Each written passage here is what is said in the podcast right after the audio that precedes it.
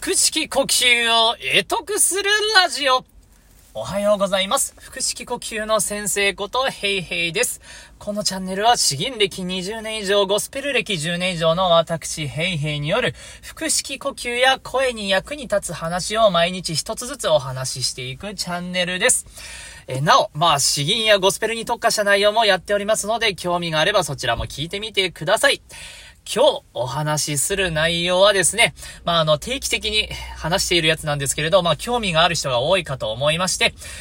腹式呼吸を得得するために腹筋は必要なのかどうかということでですね、お話ししたいと思います。まあ、あの、結論から言うとですね、これ腹筋必要ないんですよ。まあ、あの、語弊を恐れずに言うとというか、細かく言えば、最初のうちはいらないです。ただ、極めていくんであれば、あ、必要ですということの答えになっていきます。まあ、僕はですね、そもそも、筋トレ全然好きじゃないんですよ。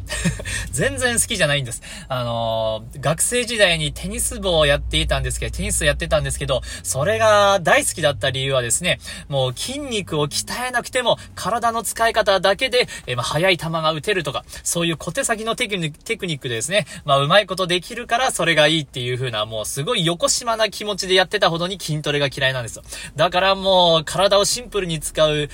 陸上なんてもってのほかですね。それほどの筋トレ嫌いの僕なんですけれども、まあ今こうして、腹式呼吸も得得してこういった声を出すことができているということなんで、えー、まああの腹筋はですね、そんなに必要ないです。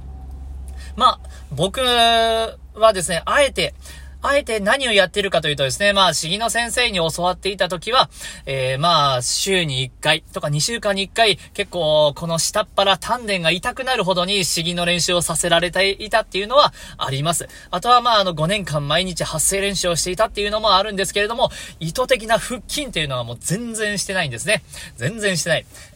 ただ、こういった使い方によってですね、結構インナーマッスルが鍛えられていきました。この丹田と呼ばれる場所ととかですね、まあ、インナーマッスルが鍛えられたってどういうことかというとですね、今日ちょっと口の周りおかしいな。えー、どういうことかというと、まあ、あの、息を吐いていった時ですね、えそこにまあ最後に筋肉が浮かび上がってくるんですよ。それがまあちょっと、ちょっと割れてるかなみたいな。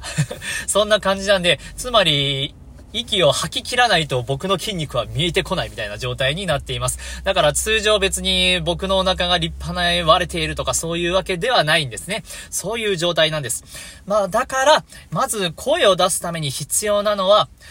腹筋ではなくて、お腹を押し付ける力。あー、が必要。あ、まあ、ちょっと待ってくださいよ。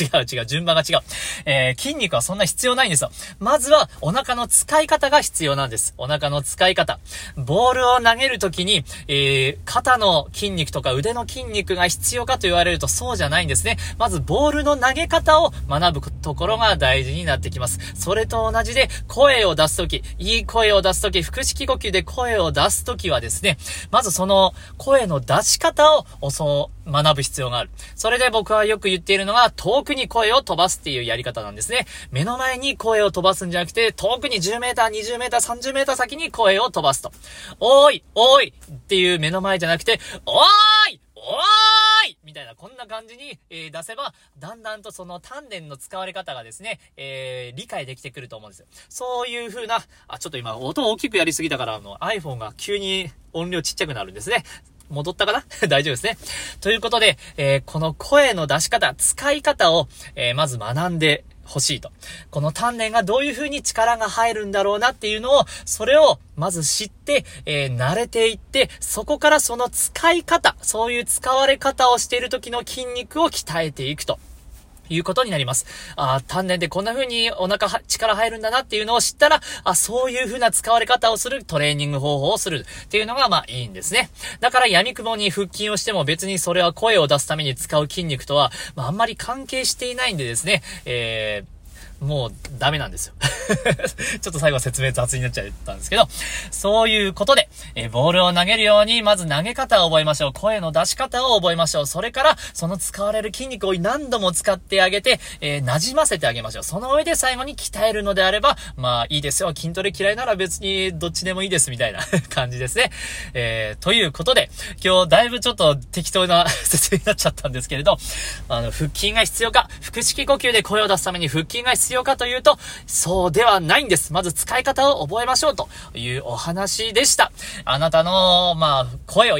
鍛えるために役に立てば幸いです。今日はグダグダです。すいません。あと半日、あと半分、今週あと半分頑張っていきましょう。腹式呼吸を得得するラジオ、ヘイヘイでした。どうもありがとうございました。バイバイ。